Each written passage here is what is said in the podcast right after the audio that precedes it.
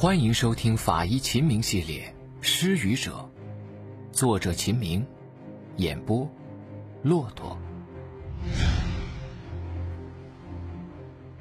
第十七集，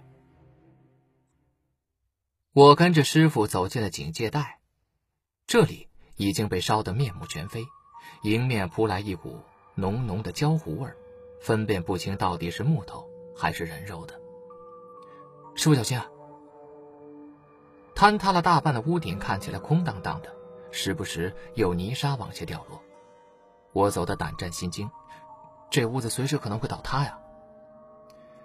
我们看现场呢，各种危险都会遇到，有充满毒气的现场，有随时可能爆炸的现场，当然，也包括这样可能会倒塌的屋子。师傅点点头，你有保护自己的意识非常好，不过，不能够因为现场有危险就不看现场。职责所在，义不容辞。师傅拿过技术人员递上来的安全帽戴上，走进了现场。我们走进了第一间尚未倒塌却没了屋顶的房子，发现这里是这户人家的厨房和仓库。灶台上放着四个空碗，锅里边有一锅面条。厨房内被熏得漆黑的墙壁全部湿透了，地面上也都是积水。没有什么可以勘察的，我和师傅又走进了另一间坍塌了一半的房间。这里应该是卧室，摆着两张床，坍塌的砖瓦之下压着的是类似于桌子、衣柜之类的家具。刚刚走进屋内，突然迎面塌下两块砖，着实吓了我一跳。还好，三具尸体都躺在自己的床上，没有被塌下来的砖瓦压坏。走进尸体，一股浓重的肉糊味就扑面而来。我下意识的揉了揉鼻子。干法医这么久，我养成了一个习惯：碰见有明显异味的现场和尸体，都会使劲的揉几下鼻子。不知道是心理作用还是真有效果，揉过了鼻子，通常我就不会觉得异味难以忍受了。师傅当然知道我这个习惯。他笑着问我：“不会吧？腐败的尸体说难闻，这可以；火烧的尸体可不难闻，肉烧熟了都是会香的。”不知怎么着，师傅的这句话反而引得我想吐。我呀，突然想起了今晚狼吞虎咽下去的那顿烤肉。尸体身上的衣服已经被全部烧干净了，皮肤也都已经碳化。三具尸体的姿势都是拳击姿势，尸体呈斗拳状。书上说，斗拳状是生前烧死尸体的征象。我说道：“尽信书不如无书，死后焚尸的尸体很多也都是斗拳状。只要火势凶猛，软组织迅速受热收缩，就会呈现出斗拳状。”我点了点头，戴上手套，捏了一下老年尸体的胳膊，胳膊上。咔一声响，掉下来一块烧焦的皮肤。烧得很严重啊，我说道。屋顶都烧塌了，当然厉害啊。师傅一边观察地面，一边用脚尖蹭了蹭硬土质的地面，说道：“这里碳化最严重，这里应该是起火点，而且有助燃物。提取了，快送市局理化检验，看看是什么助燃剂。”师傅不仅是刑侦专家，也是火灾事故现场的鉴定专家，对火灾现场的勘查也是非常有经验的。技术人员按照师傅的指示，在地面上刮蹭着灰烬。师傅左右看了一圈，又看了看湿透的墙壁，然后说道：“把尸体拉去殡仪馆尸检吧。”刑警队长关心的问师傅：“都快十二点了，您的血压有些高。”不如先回宾馆休息，明天再看尸体吧。破案能等吗？去殡仪馆。师傅摘下了安全帽，率先坐进了车里。到了殡仪馆，我们都傻眼了。那一年青下县还没有建成尸体解剖室，殡仪馆到处都是黑咕隆咚、静悄悄的。只有当我们走进停尸房的时候，才终于听见了凡间的声音。那是冷冻冰柜压缩机发出的轰鸣声。停尸房内没有亮灯，月光从窗外照进来，没有一丝月下的浪漫，反倒多了一些阴森的感觉。能想办法照明吗？师傅问道。毕竟，尸体解剖必须的条件之一，就是要有足够的光照。两个办法，一个办法呢是用勘察车车顶的大灯，很亮，不过呢一箱油只能照七个小时。现在，咱们只剩下半箱油了。夏清县的邵法医说道。还有呢，就是用机械板接一个灯泡到外面，不过呢亮度有限。三个小时我们肯定忙不完。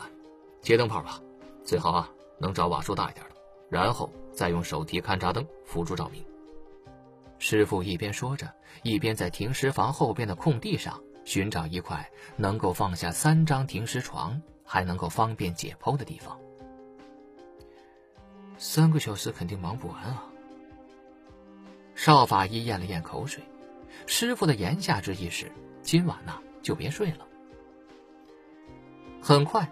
简易的灯被当地的法医和痕检员架了起来，用的是工地上的照明灯，非常的亮，但是呢，同时也非常的烫。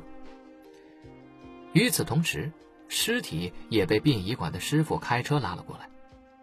殡仪馆的师傅打着哈欠说：“没事，我就先走了。”师傅说：“再给我们找三张停尸床吧，这样就不用蹲在地上解剖了。”哦，等着吧。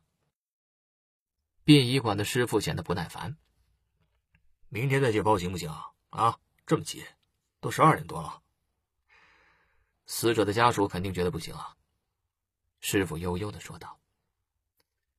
很快，尸体就被摆放在了一字排开的三张停尸床上。尸袋一打开，一股焦糊的味道迅速弥漫在空地的上空。虽然我的胃早已排空。但是想到晚上吃的烤肉，依旧是酸水翻涌。第一步要确定是生前烧死还是死后焚尸，这对案件的定性有着关键作用。师傅显然是想考察一下我的理论功底。生前烧死和死后焚尸有什么区别？哦，看皮肤烧伤有无生活反应，有无红斑水泡。我心想。这种小问题难道也想难倒我吗？虽然我反应很快，但是挨骂也很快。啥？碳化了还怎么看生活反应啊？我还没说完呢，关键是看死者的呼吸道有没有烟灰炭末。我非常的不服气。嗯，还要看呼吸道和肺脏有没有热灼伤，同时呢，还要看有没有一氧化碳中毒的征象。师傅强调说道。很多人在火场之中还没有吸入烟灰炭末，就已经一氧化碳中毒死亡了。这样的尸体因为没有吸入烟灰，会被误认为是死后焚尸。我点点头，伸手碰了一下尸体，然后咔的一下又掉下了一块烧焦的皮肤，露出了猩红的皮下组织，在强光的照射之下，显得格外的阴森恐怖。先看小孩的吧，先易后难。师傅说着，走到两具小孩尸体旁边，开始检验尸表。虽然尸表已经全部碳化，但是尸表检验一样不能少。尸表检验和尸体解剖都没有发现明显的外伤。我用止血钳来夹住尸体的气管一旁，用干净的手术刀切开小孩非常稚嫩的气管，气管壁非常的薄。意外的是，整个气管内全部都是烟灰，热灼伤也非常明显。我惊讶的说道：“居然是生前烧死的。”师傅在一旁皱着眉头不说话。很快，他忽然间想到什么，用手术刀麻利的切开小孩的头皮。小孩的头皮已经烧得不完整了，而且非常的脆。头皮下面到底有没有血肿，已经无法分辨。但是切开头皮之后，我们发现孩子的颅骨已经碎裂，有几块颅骨还粘在头皮上，在师傅剥开头皮的时候掉落下来，露出了红白相间的脑组织。邵法医说道：“头部有外伤？不是吧？”我虽然没有见过烧成这样的尸体，但是理论功底还是不错的。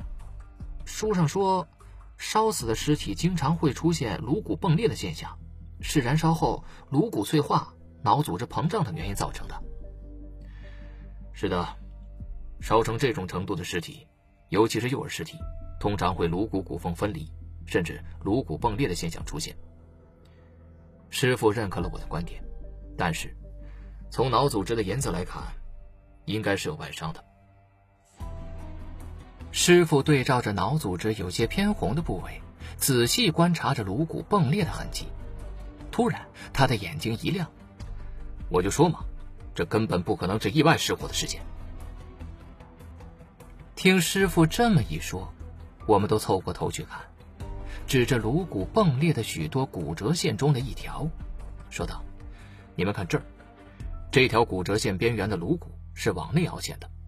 我们知道，烧死的尸体之中，颅骨迸裂的骨折线是因为脆化膨胀形成的，骨折线应该都是线性，而绝对不可能向内凹陷，对吧？”我们纷纷点头。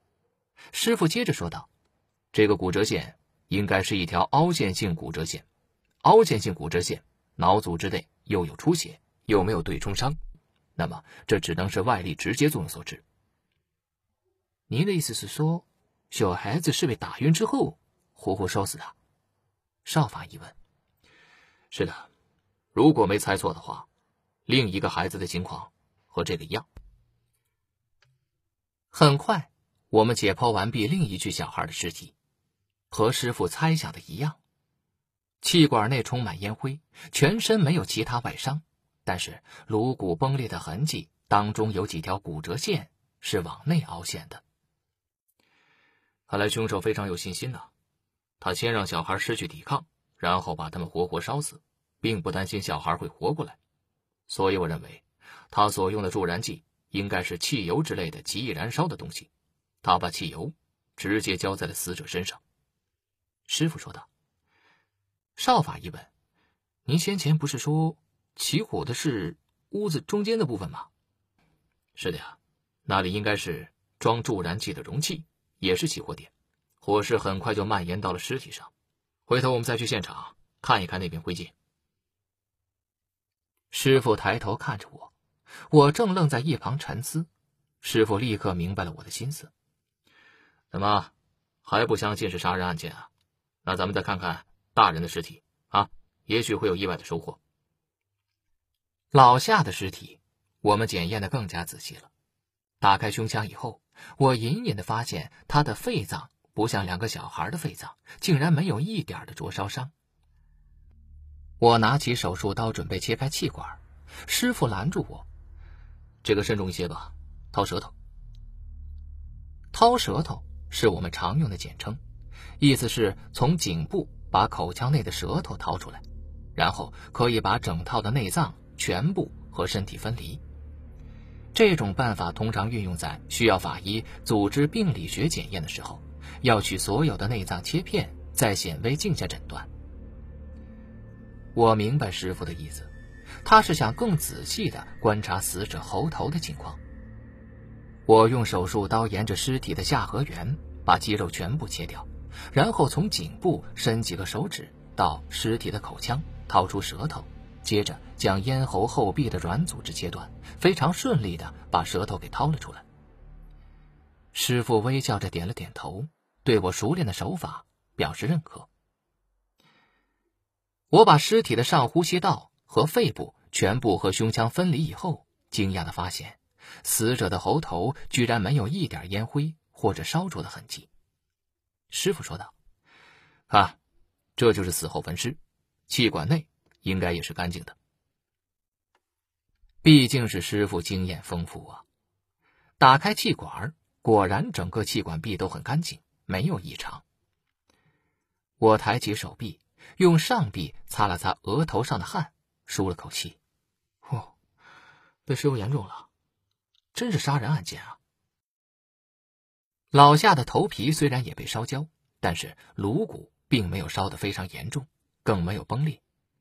切开头皮之后，我们发现老夏的颅骨左枕部左顶部有好几处凹陷，颅内更是损伤严重，和小孩的损伤形态是一致的。用钝器打头。为了发现更多的痕迹，我用纱布仔细地擦拭尸体的颅骨，想把骨膜擦干净，以便更好的观察凹陷性骨折形态。心想，或许可以更细致地推断出致伤工具的形态。但是，师傅却已经是胸有成竹。他沉思了一会儿，对身边的法医说道：“颅脑损伤导致人的死亡需要一定时间，看样子应该是凶手先打击老夏头部，导致他倒地昏迷，然后再把他拖进燃烧现场，放在床上，发现两名小孩之后，又用钝器打击，导致小孩昏迷。在整个过程之中，老夏因为颅内损伤严重而死亡，但是小孩却只是昏迷。等火烧起来，死了的老夏。”和活着但是在昏迷之中的小孩都被烧死了。大家纷纷点头，这样就可以解释大人小孩为什么在同一燃烧现场，却分别是死后焚尸和生前焚尸的问题了。在师傅对案情进行分析的时候，我隐约有了新的发现。我招呼身边负责照明的痕检员过来，在强光手电照射老夏颅骨凹陷的骨折线的中央。这个时候，死者的颅骨骨膜已经被我擦干净了，露出了白森森的骨头和清晰的凹陷骨折线。突然，我的眼睛一亮，说道：“师傅，你看这是什么？”法医秦明系列《失语者》，作者秦明，演播骆驼。感谢您的收听，更多精彩内容，请您期待下集。听有声。选骆驼。